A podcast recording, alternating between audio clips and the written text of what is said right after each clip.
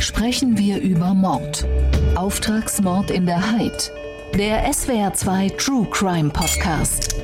Mit Viktoria Merkulova, Holger Schmidt und dem früheren Bundesrichter Thomas Fischer.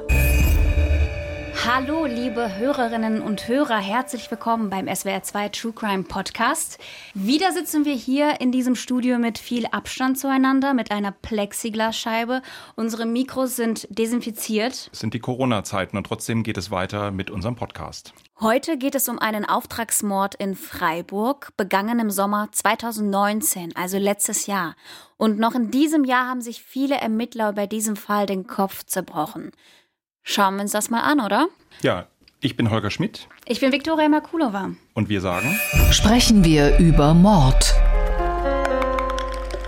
Es ist ein ungewöhnlicher Fall, den wir in dieser Form sicherlich noch nicht äh, in Freiburg hatten, aber auch anderswo ist es sicherlich ein außergewöhnlicher Fall, dass ein Rechtsanwalt in den dringenden Verdacht stand, einen Auftragsmord äh, veranlasst zu haben. Dem Ergebnis der Ermittlungen hatte der Rechtsanwalt ganz erhebliche Bargeldbeträge, die aus Betäubungsmittelgeschäften, Erlöse aus Betäubungsmittelgeschäften in Verwahrung für das Tatopfer. Die Sache mit den Drogen, klar, die sei falsch gewesen, sagt Sani. Ins Gefängnis ja, aber dass er dafür sterben musste.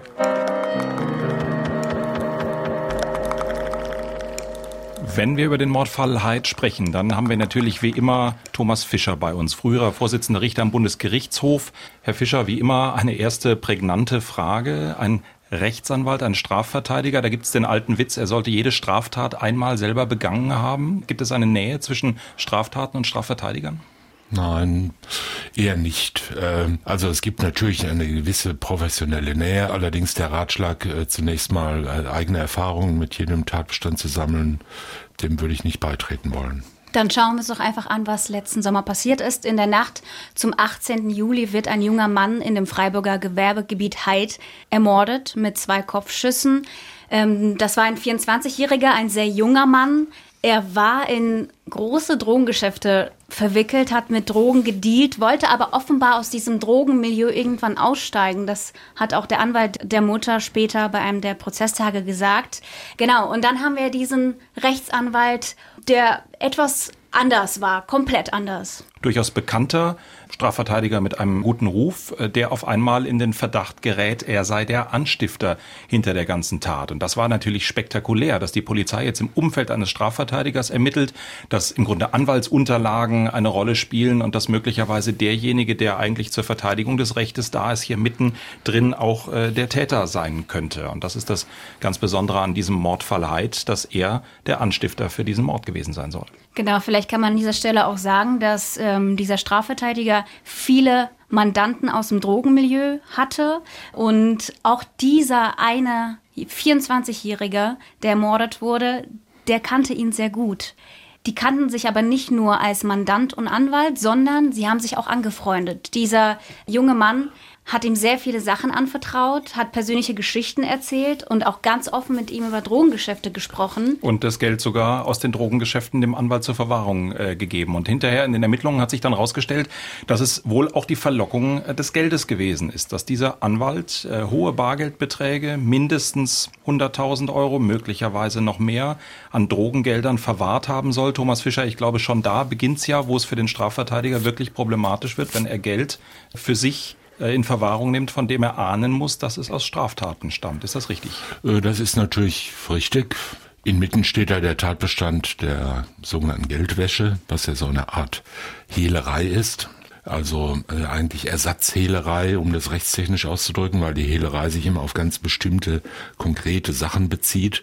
Also das, was man sich so als Hehler vorstellt, das ist halt derjenige, der den gestohlenen Schmuck als Sache ankauft oder sich sonst verschafft, während bei der Geldwäsche es nicht um die Sache selbst geht, sondern um den Gewinn oder den Erlös oder das aus irgendeiner Straftat herrührende äh, Vermögen. Und wer das entweder sich selbst oder einem anderen verschafft oder halt es für den Vortäter aufhebt, was in diesem Fall wahrscheinlich so war, der begeht Geldwäsche. Das ist ein seit 20 Jahren eingeführter Straftatbestand, der im Einzelnen sehr umstritten ist und auch problematisch ist natürlich, der aber äh, gilt und natürlich darf man als Rechtsanwalt wenn man weiß, dass äh, Mittel, die einem der Mandant zur Aufbewahrung gibt, aus Straftaten stammen, die nicht aufheben. Das heißt schon, wenn der Mandant reinkommt und sagt, ich habe hier einen Batzen Geld, nimm mal, beginnt es schwierig zu werden. Da kann es schwierig werden, wobei es in dieser äh, Frage einer Täterschaft von gerade Strafverteidigern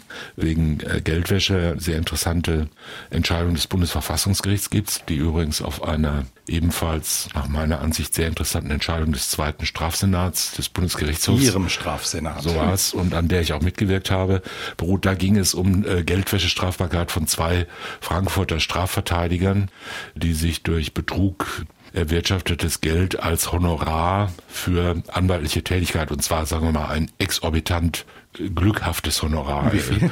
Äh, ich glaube pro Person, es waren zwei Anwälte pro Person 80.000 mhm.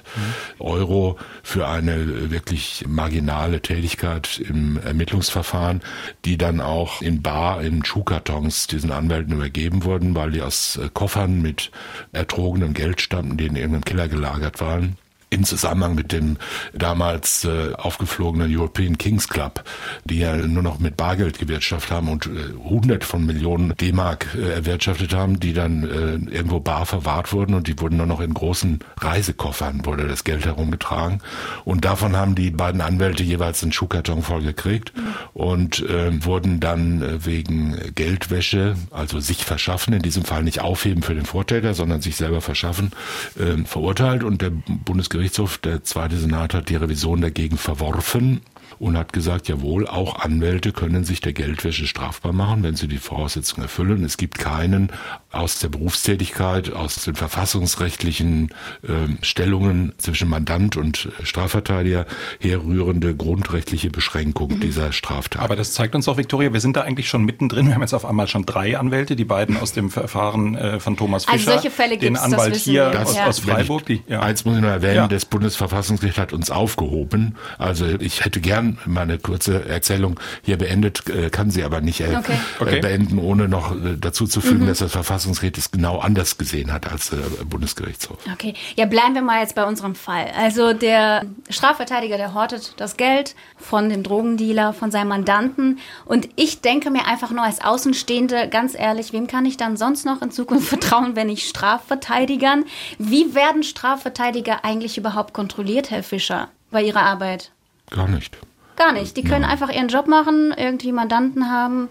Natürlich. Strafverteidiger sind ja keine, wie soll ich sagen, keine besonderen Menschen. Übrigens genauso wenig wie Strafrichter besondere Menschen sind. Äh, oder irgendjemand anders, der einen verantwortungsvollen Beruf hat. Die sind natürlich durch Berufsethos und Standesrecht allgemeine äh, Anforderungen an anständiges Verhalten und durch die allgemeinen Gesetze äh, gebunden. Aber das führt natürlich nicht dazu, dass Rechtsanwälte im weiteren Sinne, Strafverteidiger im engeren Sinne, jetzt per se davon ausgeschlossen wären, unmoralisch zu sein oder Straftaten zu begehen, was ja übrigens kein einziger Mensch ist. Wenn man sich mal genau überlegt, ich habe jedenfalls in meinem Leben noch niemanden kennengelernt, der ah. noch keine Straftaten begangen hat. Jeder begeht Straftaten in der Jugend. Ich bin ja versucht zu fragen, was haben Sie für eine Straftat begangen? Das ist ja relativ weit verbreitete Straftaten, die jeder begeht. Also ich glaube nicht, dass jemand von sich behaupten kann, er habe noch nie Beleidigung begangen, noch nie Ladendiebstahl begangen. Noch nie eine kleine Körperverletzung begangen, kleine Betrügereien begangen, solche Sachen. Mhm. Ne? Das ist ja ubiquitär, das begeht jeder. Äh, manche machen auch ein bisschen mehr als Jugendliche. Und dann irgendwann hört es auf aus Angst oder aus Überzeugung oder aus sonst was. Und natürlich ist es nicht bei allen gleich. Nicht? Manche begehen Ladendiebstähle und manche brechen im gleichen Alter dann schon ein in irgendwelche Lauben oder sonst was oder in, in Autos. Und da entwickeln sich natürlich dann äh, Biografien ganz unterschiedlich. Dazu kommt, manche werden erwischt, die meisten werden nicht erwischt. Äh, welche Bedeutung und welche Richtungsweisung solche frühen formalen äh, Vorgänge schon haben, das ist ja auch umstritten retten. Manchmal kann man ja auch auf die Idee kommen zu sagen, der eine hat Glück gehabt, der andere wurde erwischt und wenn er nicht erwischt worden wäre, hätte er vielleicht auch Glück gehabt und einfach aufgehört. Ich möchte mal ganz kurz mal bei Holgers Frage bleiben. Was war denn Ihre Straftat mal? Schlimmste Straftat. Die schlimmste, genau. Na, die schlimmste werde ich auf gar keinen Fall verraten. Ach, schade. Ähm, aber mit Ladendiebstahl liegt man auf jeden Fall immer richtig und mit äh, kleinen Körperverletzungen auch. Und äh, das ein oder andere äh, Drogendelikt ist auch dabei. Ich erspare mir die Belehrung, weil Sie die Belehrungsformel Das ist alles 55 verjährt. viel Das besser ist- kennen als ich. das ist alles Und verjährt verjährt. ist es wahrscheinlich zudem. Nee, aber tatsächlich haben wir doch jetzt dann aber wirklich die interessante Situation, dass wir es äh, im Milieu der Strafverteidiger mit Leuten haben, die mit der ganzen Bandbreite von Menschen, die Straftaten begehen, in Kontakt kommen. Da glaube ich viel Leid sehen, aber auch viel vermeintlichen Erfolg sehen. Und wenn dann plötzlich viel Geld auftaucht, wie in dem Beispiel, das Sie gebracht haben, mit den Schuhkartons voll Bargeld oder wie es hier im Mordfall Heid zu sein scheint, wenn tatsächlich auf einmal Zehntausende, Hunderttausende Euro in Bargeld war das äh, in diesem Fall, die tatsächlich eben von der Straße aus äh, Drogengeschäften stammen, auftauchen, dann kann die Versuchung doch schon beginnen. Da muss man dann als Strafverteidiger eine gefestigte Persönlichkeit haben, um dem Stand zu halten. Würden Sie soweit mitgehen? Naja, das äh, auf jeden Fall. Man, man könnte ja die Frage stellen, also in meinem Beispiel mit den 80.000, das ist ja, muss man sagen, relativ läppisch, um da seine berufliche Existenz dafür aufs Spiel zu setzen. Und auch wenn es, wie ursprünglich angenommen, in dem Fall Hyde um 160.000 ging, ist es ja nun auch nicht eine Summe, wo man denkt, da hat er ausgesorgt. Und wenn er sich dann noch teilen muss mit einem zweiten. Aber man könnte natürlich sagen, jeder Mensch hat seinen Preis. Es gibt ja schöne äh, literarische und filmische Vorlagen dafür, wo der Preis halt ist, ja. Und jeder für sich kann sich ja überlegen, für welchen Preis er auf einen Knopf drücken würde. Er muss ja sich die Hände nicht blutig machen, äh, auf einen Knopf drücken würde, wo irgendwo auf der weiten Welt eine Bombe explodiert und jemanden tötet. Und ob der Preis jetzt eine Million ist oder zehn Millionen oder 50 Millionen, irgendwo wird äh, fast jeder in einen Bereich kommen, wo er sagt, naja, also mein Jörn, ähm, wenn ich da nicht erwischt würde, für Könnte man 50 drüber Millionen nachdenken, auf ja. so einen Knopf drücken, Ja, gut, das, das war Kann aber ein Straf ja, Strafverteidiger. Ich dachte, eigentlich Strafverteidiger klingt für mich so, als würde der auch wissen, wie so eine Spurensicherung am Ende funktioniert, wie Ermittler dann später natürlich auch nach allen möglichen Spuren suchen werden. Und er müsste doch eigentlich da schon irgendwie eine gewisse Angst gehabt haben, dass er dann dabei erwischt wird. Er ist ja nicht dumm.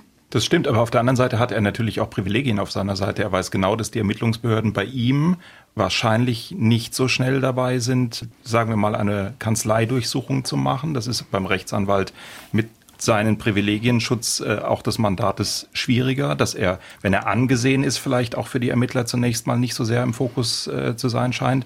Mag es da sowas geben, auch wie vielleicht auch das Gefühl der Unbesiegbarkeit, das Gefühl, die Mechanismen zu kennen? Das kann schon sein. Natürlich muss man auch hier wieder sagen, fast niemand, bis auf solche stark emotionalisierten Straftaten, fast niemand begeht ja Straftaten in dem Bewusstsein, dass er wahrscheinlich oder mit hoher Wahrscheinlichkeit erwischt und geschnappt und bestraft wird. Also die meisten Menschen, die Straftaten begehen, bei weitem die meisten Menschen denken ja, das wird schon irgendwie gut gehen, da kommt mir keiner drauf. Und äh, wie es in diesem Fall war, was das für eine Persönlichkeit war, dieser Anwalt, das weiß ich ja nicht. Alles ist möglich und die Menschen sind extrem unterschiedlich, was der für eine Biografie hatte, wie weit er in der Szene drin war, wie seine Persönlichkeit vielleicht durch die Szene oder durch den Kontakt mit der Szene irgendwie korrumpiert war. Das äh, entzieht sich meiner Kenntnis. Es gibt natürlich solche Leute und natürlich gibt es Berufe, Strafverteidiger ist vielleicht einer davon, bei denen eine Gefahr äh, solcher, wie soll ich sagen, korruptiver Verstrickungen, ich meine jetzt moralisch korruptiver Verstrickungen, durchaus bestehen kann. Ja, äh, wenn Sie sich äh, daran erinnern, es gibt zahllose Filme so im Bereich von organisierter Kriminalität, Mafia-Kriminalität und so weiter, wo solche obercoolen Anwälte, so Konziliäre, Konziliäre, als, ja. äh, als, äh, äh, als heldenhafte äh, Schlauberger und coole Typen dargestellt werden und ähm, das Erstaunliche oder das Schockierende oder das Überraschende ist halt, dass in diesem Fall es sich um eine so, sagen wir mal, doch äh, sehr übersichtliche und primitive Tat handelt, ohne diesen Zusammenhang von großer Welt und großem Geld, sondern eher so am unteren Bereich, äh, so im Bereich der üblichen Gewaltdeliktsszene Äh, in der Tat, das ist schon auffällig, aber äh, es gibt halt solche und solche. Ne? Es gibt mhm. Anwälte, die in solchen Bereichen versinken. Es gibt Anwälte, die sich im Rotlichtmilieu nicht nur, die da nicht nur verteidigen, sondern die sich da auch wohlfühlen, die sich da irgendwie geschmeichelt fühlen, wenn sie äh, von Leuten aus, sagen wir mal, dissozialen Milieus, die mit viel Geld umgehen, die kein bürgerliches Leben führen, die immer gut drauf sind und so weiter, die sich da äh, angezogen fühlen und die meinen, dass sie mit ihren Kenntnissen, ihren Fähigkeiten, ihrem Beruf da für sich auch was rausholen können. Ja? Mhm.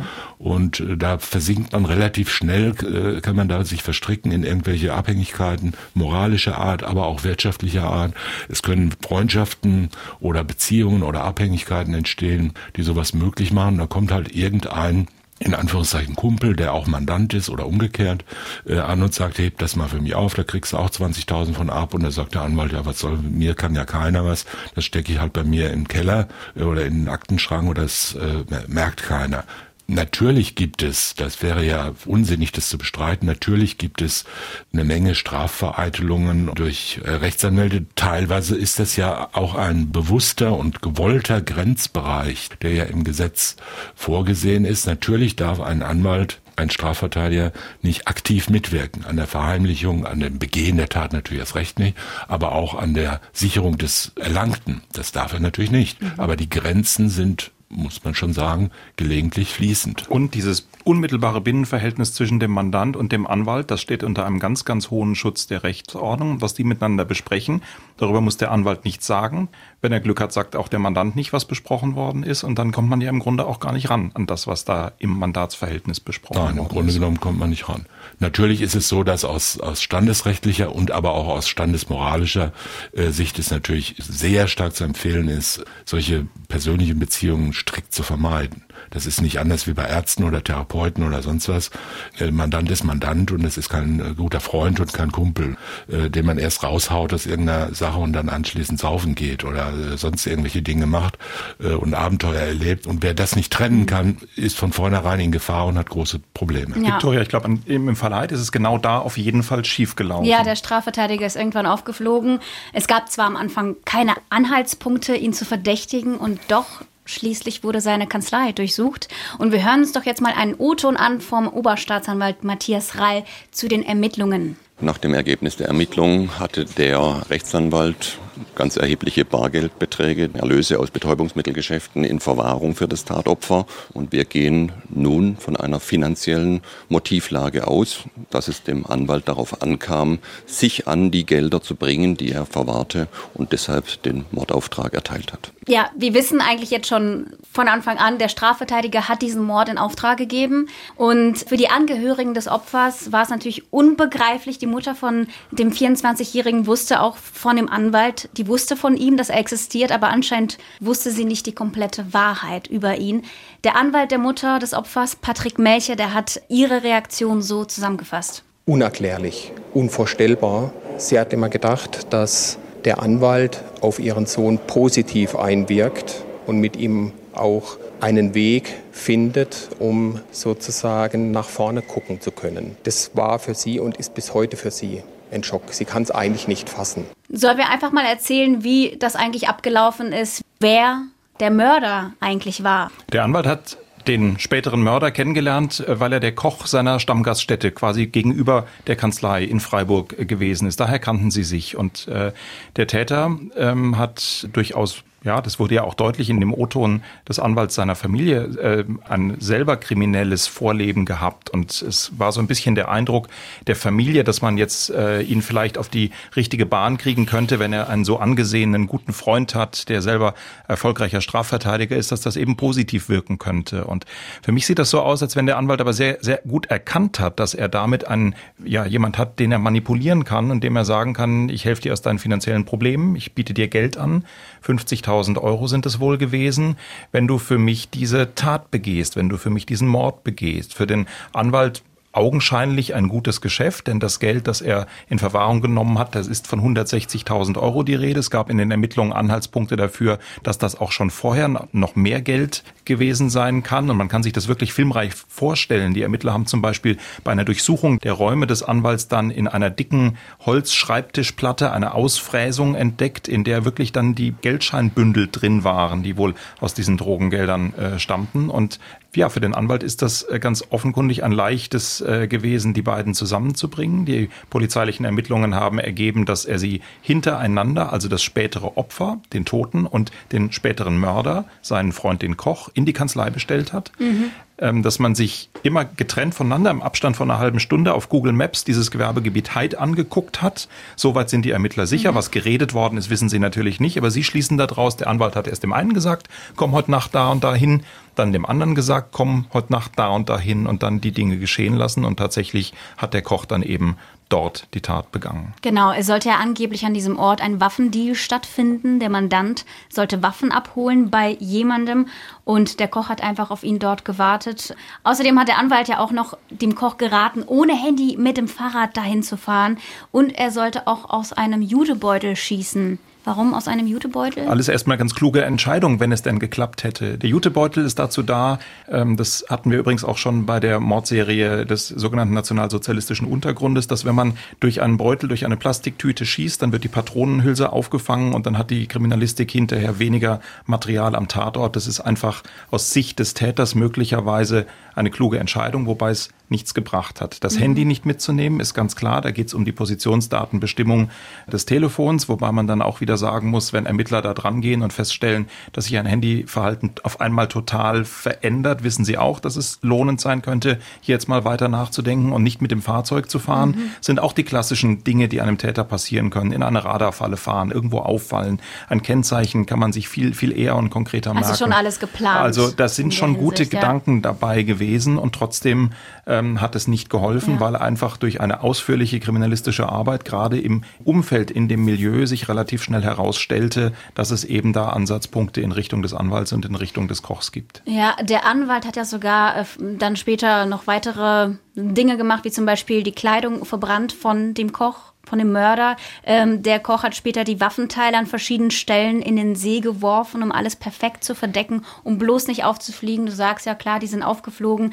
Es klingt alles aber trotzdem nach einem Plan für den perfidesten Mord überhaupt. Trotzdem. Aber, ja, aber es ist im Grunde so, wie, wie Thomas Fischer schon gesagt hat, es hat trotzdem alles nicht ja, geklappt. Es ist ja. äh, alles äh, bei einem relativ dann auch möglicherweise vergleichsweise geringen Einsatz. Äh, oder Herr Fischer, mit was unterm Strich bei übrig bleibt, er hat seine Existenz ruiniert mit dieser vielleicht Fehleinschätzung, dass es gut gehen könnte. In jeglicher Hinsicht, äh, muss man sagen, äh, seine Existenz ruiniert und natürlich ein hohes Risiko eingegangen. Das äh, kann man, gibt es verschiedene Möglichkeiten, die ich jetzt auch nicht äh, abschätzen kann.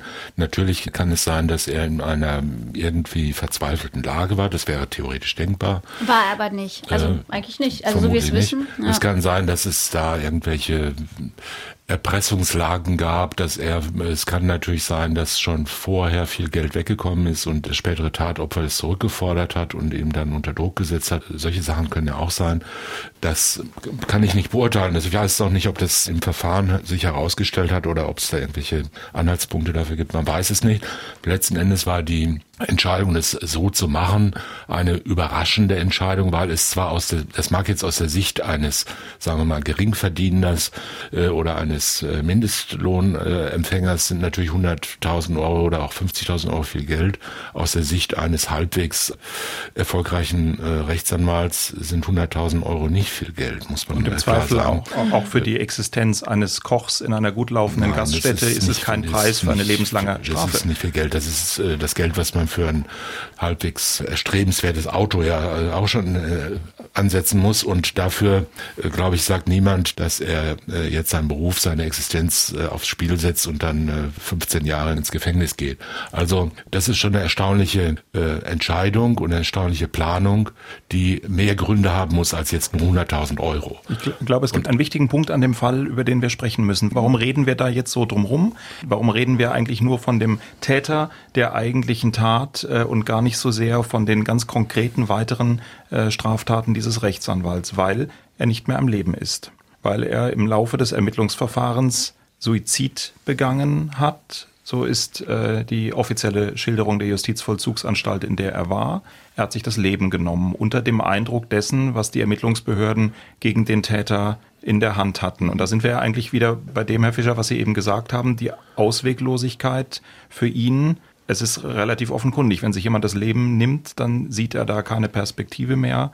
Das ist dann seine Konsequenz gewesen, dass er aus der Sache wohl nicht mehr rauskommt. Mhm, aber er hat ja auch noch versucht, aus dem Gefängnis, aus der Untersuchungshaft Kontakt aufzunehmen zu dem Mörder, um ihm zu sagen, bitte sag nicht die Wahrheit, bitte schütz mich irgendwie und sag, dass das alles nicht stimmt, dass wir das alles nicht geplant haben. Also er hat noch versucht, so auf dem letzten Wege irgendwie da rauszukommen aus der Sache. Genau, und zwar auch wieder eigentlich mit einer filmreifen Aktion. Er hat aus der Haft heraus versucht, die Familie des Täters einzuschüchtern. Der Täter saß zu dem Zeitpunkt selber schon in Haft, beide. Der sein Freund der Koch saß in Untersuchungshaft, der Rechtsanwalt saß in Untersuchungshaft. Und trotzdem ist es ihm wohl gelungen, aus der Haft heraus eine Nachricht herauszuschmuggeln und jemand dazu zu bringen, die Lebensgefährtin des Kochs so einzuschüchtern, ähm, oder das war der Plan, mhm. äh, dass dann vielleicht keine weiteren belastenden Aussagen von dem Koch kommen könnten. Diese Frau ist überfallen worden, diese Frau ist bedroht worden. Das Ganze ist für sie einigermaßen glimpflich äh, ausgegangen, aber das war wohl so die letzte Karte, die er versucht hatte zu spielen. Für mich war das also von vornherein der ganze Fall sehr bemerkenswert, was hier der Strafverteidiger alles getan hat. Aber aus der Haft heraus quasi einen Bedrohungs-, mhm. Äh, Einschüchterungsauftrag zu geben, hat mich dann doch wirklich umgehauen. Für Sie, Herr Fischer, ist das auch im Bereich des wirklich Spektakulären oder ist ein Gefängnis, eine Untersuchungshaft nicht so abgeschottet, wie man sich das gemeinhin vorstellt? Nein, natürlich nicht dann verstorbene Anwalt, der hat sicherlich nicht gedacht, dass er erwischt wird. Äh, es war klar, dass der ausführende Täter, also der Koch, schon ein Geständnis abgelegt hatte oder jedenfalls drauf und dran war, eins zu tun. Der hatte den nicht in der Hand und für ihn droht jetzt äh, eine Verurteilung wegen Anstiftung zum Mord äh, oder eine Mittäterschaft sogar, also lebenslange Freiheitsstrafe. Das ist das Ende natürlich der bürgerlichen und sonstigen Existenz und da hat er nichts mehr zu verlieren. Und in einer Situation, wo man nichts mehr zu verlieren hat, versucht man halt irgendwie alles rauszureißen. Aber das zeigt ja natürlich auch, dass die Sache letzten Endes relativ, um dieses Wort zu benutzen, unprofessionell durchgeführt mhm. wurde. Ja, also da war ja keine Vorsorge getroffen, um sowas in der Hand zu Kein haben. Plan B, ja. ja. Es gibt genau, es gab keinen Plan B und äh, der angestiftete äh, Haupttäter war nicht zu steuern äh, letzten Endes, sondern konnte nur noch mit irgendwelchen Notmaßnahmen jetzt daran äh, gehindert werden, alles zu verraten. Dass das aus der U-Haft funktioniert, das ist natürlich keine Überraschung, sondern das ist ganz üblich. Also ich wir, wir sind ja heute in der mhm. Situation, wo in der in, in JVAs und in der Untersuchungshaft auch, wo es praktisch alles äh, gibt. Ja. Das hat es schon immer irgendwie gegeben, aber Dank Digitalisierung ist es natürlich noch einfacher geworden. Es gibt äh, natürlich versteckte Handys in jeder JVA, deren Einschleuse man gar nicht verhindern kann. Man kann immer wieder mal danach suchen und mal wieder eins finden, aber da sind immer zehn unterwegs und die werden verliehen und vermietet und äh, benutzt und so weiter. Die Leute haben Kontakt nach draußen. Es gibt ja auch alles andere, was man will. Mhm. Also tatsächlich, der, äh, ja auch wie, wie im Film, ich kann alles kaufen, Lebensmittel, sexuelle Dienstleistungen, alles Ja, mit der haben. Guten sexuellen Dienstleistungen, die werden jetzt wahrscheinlich nicht äh, extern äh, angeliefert, aber intern natürlich kann man das schon kaufen. Aber ansonsten kann, na, Drogen sind natürlich sehr wichtig. Ja, Drogen, also es gibt halt bestimmte Dinge, die in einer JVA zwangsläufig äh, extrem knapp und deshalb extrem teuer sind. Und was extrem teuer ist, das ist extrem reizvoll.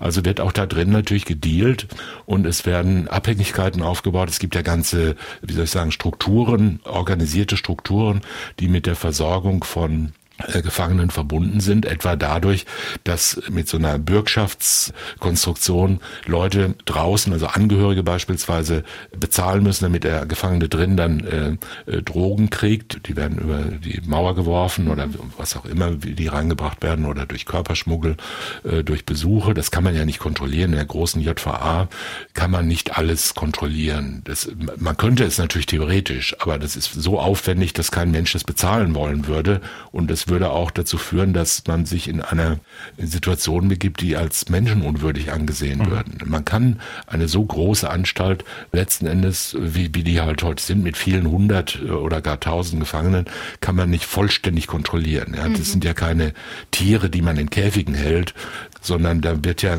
jedenfalls in Maßen und in möglichem Rahmen halbwegs normaler Alltag auch gelebt. Ja, das heißt, die Leute sitzen da teilweise Jahre oder Monate lang äh, drin, die haben soziale Kontakte, die Bediensteten dieser JVAs müssen ja mit denen zurechtkommen. Das mhm. ist ja nicht eine ständige Konfrontation, dass da Leute mit gezogener Waffe rumlaufen und jeden Schritt überwachen. Es gibt ja auch einen normalen Alltag, in ja. dem auch die Taten keine Rolle spielen, in dem die Beschuldigungen keine Rolle spielen, sondern in dem die Menschen, die da drin sind, halt so ihre normalen Sorgen und normalen Persönlichkeiten verwirklichen. Und in diesem Umfeld ist alles möglich. Ja. Also der Anwalt saß ja vier Monate eigentlich da in der Untersuchungshaft, August, September September, Oktober, November, bis er sich das Leben genommen hat. Und ähm, Sie haben ja schon gesagt, Herr Fischer, er hat schon sehr unprofessionell gehandelt, indem der da Kontakt versucht hat aufzubauen, nach draußen, um irgendwie rauszukommen. Und ich habe auch noch eine Sache gefunden in einem der Protokolle der Prozesstage, das, was ein Mithäftling gesagt hat. Und zwar, ähm, er hat den ähm, Anwalt gekannt, hat mit ihm gesprochen und sagte, der Anwalt hat ihm in der JVA erzählt, dass er mit 2,2 Jahren Haft gerechnet habe. Er habe alles so hingebogen, dass er für keinen Auftrag zum Mord bestraft werden würde. Und am Ende hat er auch noch gesagt, ja, er hat auch Tabletten genommen. Herr Fischer, da sind wir in einer ganz spannenden Sphäre, was Mitgefangene in einem Strafverfahren plötzlich aus welchen Gründen erzählen, oder? Das äh, ist mir bei vielen Prozessbesuchen äh, aufgefallen in sehr unterschiedlichen Fällen, dass es bei Leuten, die mit einem spektakulären Vorwurf in Untersuchungshaft äh, sitzen, eigentlich immer ein bis zwei Mitgefangene ähm, geben, die aus welchen Gründen auch immer sich melden und sagen, mir hat er ganz spannende Dinge erzählt und bei mir hat er sich das Herz erleichtert. Das war zum Beispiel schriftlich jetzt. Ja, das ist so, ja. Woran? Das ist aber auch ähm, irgendwie erwartbar und in Anführungszeichen auch normal. Ne? Äh, wie, genauso wie draußen, natürlich in dieser Szene, in der wir uns hier bewegen, in der Szene zwischen dem ermordeten äh, Dealer und dem Mörderkoch und dem, was drum rumläuft und dieser Kneipenszene und weiß der Kuckuck was und äh, genauso dann drin in der U-Haft aus anderen Gründen und, und mit anderen Zusammenhängen. Das sind ja jetzt nicht alles studierte Sozialpädagogen, äh, Deutschlehrer und Lungenfachärzte, sondern das sind ja äh, Leute, die, äh, sagen wir mal, in sozial prekären, aufgelockerten Situationen leben. Da gibt's halt jede Menge merkwürdige Menschen. Und es wird, das ist eins mal sicher, es wird ununterbrochen gequatscht. Mhm. Ja, das ist ja auch hier ist ja letzten Endes das rausgekommen, weil in der Szene permanent gequatscht wurde. Ja, mhm. das da ist ja jetzt nicht der äh, Sherlock Holmes losgegangen mit der Lupe und hat jetzt äh, der Spur des Anwalts äh, gefolgt, sondern da wurde halt in die entsprechenden Kneipen gegangen und hat und, und gefragt, mit wem war der denn zusammen, wer waren denn seine Kumpels und so weiter und so weiter. Und da kommt man halt drauf, solche Strukturen zu entwickeln. Und so ist es auch drin zwischen Gefangenen in der U-Haft, aber auch sonst würde ich mal sagen, ist die Wahrscheinlichkeit, dass man da tragfähige Vertrauenspositionen findet oder aufbauen kann, äußerst gering. Das heißt, das sind, trifft man ausschließlich auf Leute, die eigene Interessen verfolgen, mhm. denen natürlich auch von Seiten beispielsweise der Polizei, der Ermittlungsbehörden äh, Interessen nahegebracht werden. Mhm entweder ganz direkt oder indirekt. Es gibt da jede Menge Wichtigtuer und äh, Geschichtenerzähler, die gibt's immer und gerade in diesen äh, äh, Szenen gibt's die sehr viel.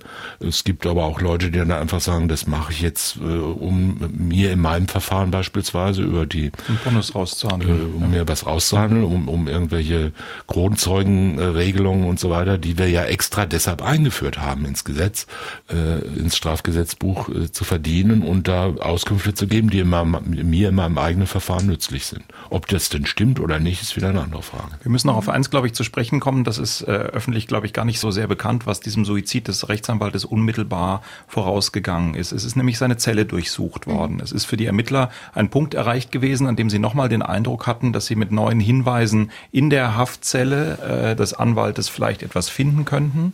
Äh, man hat ihn äh, vor dem Wochenende aus seiner eigentlichen Haftzelle rausgebracht in eine, eine neue Zelle und hat dann ähm, seine eigentliche Zelle auf den Kopf gestellt. Hinterher, wenn man jetzt weiß, er hat sich das Leben genommen, wenn man den ganzen Ablauf kennt, hat sich für viele, die den Anwalt kannten und auch durchaus im Bereich der Justiz die Frage gestellt, hätten wir da als Justizvollzugsanstalt, hätten wir da als äh, Ermittler gewarnt sein müssen, dass so etwas dazu führen kann, dass sich der Beschuldigte das Leben nimmt, dass man quasi so das letzte Steinchen findet oder dass sich die Schlinge, egal welches Bild man jetzt nehmen mag, weiter zuzieht. Und äh, die Frage tauchte auf, warum eigentlich ist dieser Anwalt an diesem Wochenende nicht viel intensiver auf eine mögliche Suizidgefahr beguckt worden, hätte man nicht ahnen müssen, dass er in dieser Situation dann tatsächlich diesen Ausweg nimmt.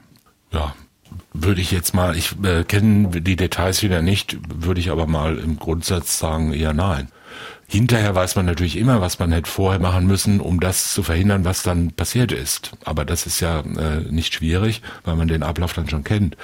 Wenn man jetzt sagen würde, jede Zellendurchsuchung in einer JVA, die ja ständig stattfinden, jeder Versuch, irgendwelche Beweismittel zu finden, ob das nun in der Zelle ist oder bei ihm da in der mhm. Wohnung, ob das eine Zeugenvernehmung ist, von der er Kenntnis hat, könnte dazu führen, dass dann äh, eine, eine Beschuldigung sich erhärtet und so weiter. Und das wiederum könnte dazu führen, dass er die Nerven verliert und Suizid begeht. Also es kann eine Kurzschlussreaktion sein am Ende. Ja, das, man weiß es ja nicht. Es liegt ja nahe, dass es eine Verzweiflungssituation mhm. ist. Dass man, wenn man in der JVA ist und denkt, jetzt, da komme ich nicht mehr raus äh, und jetzt bringe ich mich um, sonst mhm. hat das alles keinen Sinn mehr. Das ist ja als, wie soll ich sagen, reife Abwägungsentscheidung auch nicht sehr tragfähig. Man würde ja sagen, wenn man mit so jemandem zu tun hätte, der zu einem kommt und sagt, ich möchte mich umbringen, was halten Sie davon? Könnte man sagen, tu es lieber nicht. Auch in der JVA geht das Leben weiter. Und man kann hier auch noch was aus seinem Leben machen, selbst wenn man lebenslang hat und vielleicht erst nach 18 Jahren wieder rauskommt. Äh, bringen Sie sich nicht um. Ja. ja. Und, äh, Aber haben Sie da nicht eine gewisse Verantwortung, also die JVA, diese Gefahr vorherzusehen schon? Man hat eine, selbstverständlich eine gewisse Verantwortung, weil man die Leute ja äh, sozusagen in seiner Gewalt hat und äh, kontrolliert. Aber diese Verantwortung, die ist ja nicht unbegrenzt. Und wie soll ich sagen, die Verantwortung ist ja, die nimmt ja dem Einzelnen nicht seine Freiheit gänzlich oder jedenfalls nur in Ausnahmesituationen. Mhm. Wenn man beispielsweise den Eindruck hat, es gibt ja viel Erfahrung mit sowas. JVAs haben ja äh, Fachdienste, die sehr viel Erfahrung mit sowas haben. Und äh, auch der einfache Vollzugsdienst hat ja viel Erfahrung. Da sitzen ja ausschließlich Leute, die Angst haben. In, in Urhaft sitzen fast nur Menschen, die Angst haben, dass irgendwas rauskommt, dass sie da aus der Sache nicht mehr rauskommen, dass sie eine lange Strafe kriegen, dass ihre Familie sie verlässt, dass ihre Frauen und Freundinnen sie verlassen und so weiter. Ja. Und äh, draußen und, und um sie, um sie herum passieren ständig irgendwelche Sachen, die sie nicht kontrollieren können und die ihnen Angst machen. Leute werden vernommen, Anklageschriften kommen rein, Zeugen äh, sagen das Gegenteil von dem, was man gern gehört hätte und so weiter. Ja. Man kann ja jetzt nicht jeden Menschen dann 24 Stunden am Tag äh, voll, voll überwachen, mhm. Äh, weil die Möglichkeit besteht, dass einer von tausend einmal im Jahr sich dann umbringt. Das würde auch nicht hingenommen werden. Und eine Verantwortung besteht natürlich, aber die ist teilweise wie soll ich sagen, formalisiert, indem man sagt, okay, da wird halt so und so oft kontrolliert. Und wenn aber keine einigermaßen sinnvollen Anhaltspunkte dafür vorliegen, dann äh, glaube ich nicht, dass man da einfach durch den bloßen Ablauf solcher Ereignisse dann darauf kommen kann zu sagen, das hätte man verhindern können, deshalb hätte man es auch verhindern müssen. So, das ist ja nicht so einfach. Mhm. Holger, sollen wir mal auf den Koch gucken, den Mörder. Der Anwalt, äh, das wissen wir jetzt, der hat sich im November letzten Jahres das Leben genommen in der JVA. Oder möchtest du noch was dazu sagen? Für mich wäre jetzt hier tatsächlich noch die spannende Frage, Herr Fischer, der Anwalt hat sich das Leben genommen. Es sind zahlreiche weitere Straftaten im Laufe des Ermittlungsverfahrens angeklungen, die es da auch noch gegeben haben könnte. Andere Mandate, die nicht sauber geführt worden sind, mögliche andere Unterschlagungen. Das wird ja jetzt nach meinem Verständnis alles eingestellt. Wenn der Täter nicht mehr da ist, muss man dann entsprechend auch hinnehmen, dass dieser Teil der, sagen wir mal, nicht sauberen Strafverteidigung, die es da in Freiburg gegeben hat, tatsächlich dann auch einfach nicht mehr verfolgt, nicht geahndet wird, auch nicht aufgeklärt wird. Na, soweit es ihn betrifft, natürlich nicht. Also mit dem äh, Austritt aus dieser Welt endet schon auch das Strafrecht. Die Grenzen des Strafrechts. Den Rest muss er irgendwo anders verantworten, wenn er, wenn es das gibt und wenn er daran glaubt. Natürlich würde das nicht bedeuten, dass irgendwelche Straftaten, die zusammen mit Dritten begangen wurden, äh, damit schon aus der Welt sind. Aber sein Teil natürlich ist erledigt. Der Tod eines Beschuldigten führt sofort zum Ende jedes Verfahrens. Wie kann ich mir das vorstellen? Die Akten werden einfach geschreddert. Na, geschreddert wird da gar nichts. Okay, äh, sondern die Akten werden, es wird ein Vermerk gemacht. Mhm. Vielleicht wird sogar noch ein Beschluss gemacht, der ist aber nur deklaratorisch, also der, der sagt nur, es ist so. Mhm. Ja, da wird halt gesagt, der Beschuldigte ist am so und so vielen verstorben, das Verfahren ist beendet. Okay. Das muss also nicht entschieden werden, sondern das Verfahren ist per se beendet. Und dann wird das alles schlussbehandelt und es kriegt die üblichen Vermerke, die ich weiß nicht, welche das sind, aber es gibt Menschen, die das genau wissen und das dann alles richtig machen. Und dann geht es ins Archiv und da bleibt es liegen. Wenn es noch gebraucht wird, wird es wieder rausgeholt. Vielleicht ist ein anderes Verfahren, irgendwelche Zusammenhänge. Also das ist ja einfach nur mal so ein Aktenvorgang und dieses Verfahren ist dann beendet ja? und wird aus den Statistiken ausgetragen und ist vorbei. Ne? Dann gucken wir doch vielleicht noch kurz zum Schluss auf den Ausgang des Verfahrens gegen den Koch Victoria. Genau, Anfang März, da gab es das Urteil und SWR-Reporterin Dina Steinbrick, die hat darüber berichtet. Der angeklagte Koch soll laut Staatsanwaltschaft im Auftrag eines Rechtsanwalts gehandelt haben, der im Gefängnis Suizid begangen hat. Dieser soll ihm 50.000 Euro für den Mord an einem Dealer versprochen haben, Geld aus Drogengeschäften. Der Angeklagte schilderte, er sei am Tatabend betrunken gewesen und könne sich an vieles nicht mehr erinnern. Er sagte, er habe den Mann entgegen des Auftrags nie töten, sondern ihm eigentlich nur eine Waffe verkaufen wollen.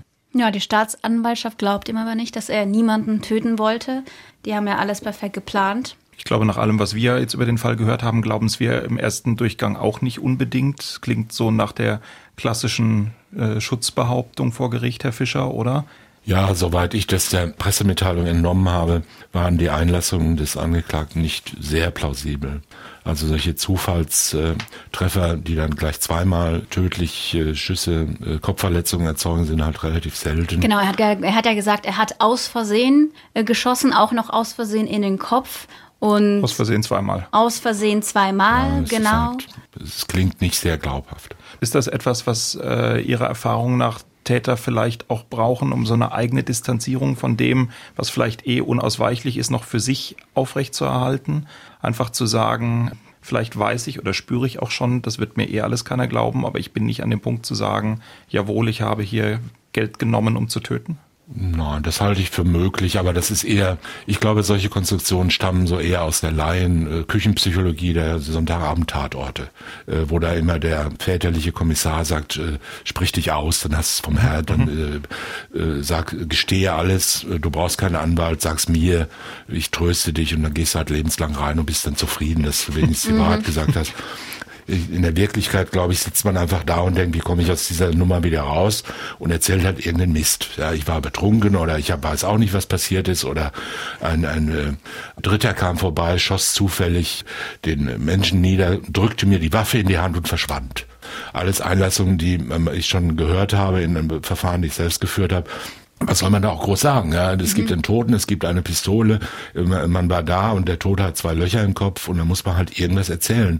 Und man ist ja nicht verpflichtet, als Beschuldigter die Wahrheit zu sagen oder zu sagen, es tut mir aber leid oder jetzt bin ich aber tief betroffen, sondern man muss halt einfach nur versuchen, da rauszukommen. Man sagt was oder man sagt nichts. Und wenn man Glück hat, wird einem geglaubt oder es ist halt auch was Wahres dran. Und in diesem Fall hat das Schwurgericht halt dem Angeklagten nicht geglaubt. Genau. Was ich auch noch an dieser Stelle spannend finde, ist, dass der Koch tatsächlich nach der Tat noch gegoogelt hat, wo er den Urlaub machen könnte. Und er hat sich auch ein neues Auto gekauft. Ja, ich glaube, das sind alles Indizien dafür, dass es tatsächlich keine besonders clevere mhm.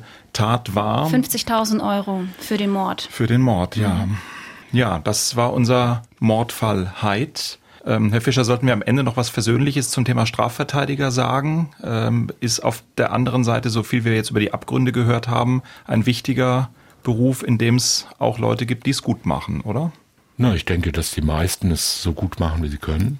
Und äh, das führt auch dazu, dass die meisten es gut machen. Äh, manche möchten es gut machen, machen es aber trotzdem nicht gut, aber die meisten machen es schon relativ gut. Und ähm, die sogenannten schwarzen Schafe, die es ja in jedem Beruf gibt, also wirklich in jedem.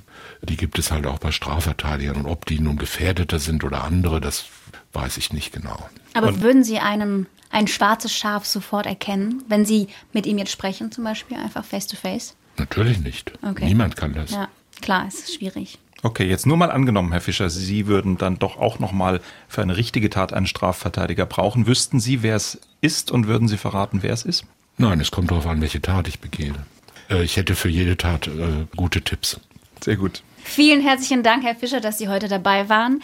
Vielen Dank dir, Holger, für diese Folge. Danke, Viktoria, dir. Wenn Sie Anmerkungen haben zu dem, was wir hier im Podcast Sprechen wir über Mord besprochen haben, freuen wir uns über Ihr Feedback. Und wir sagen bis zum nächsten Mal. Bis zum nächsten Mal. Sprechen wir über Mord. Sie hörten einen Podcast von SWR2. Das komplette Podcast-Angebot auf swr2.de. SWR2 Kultur neu entdecken.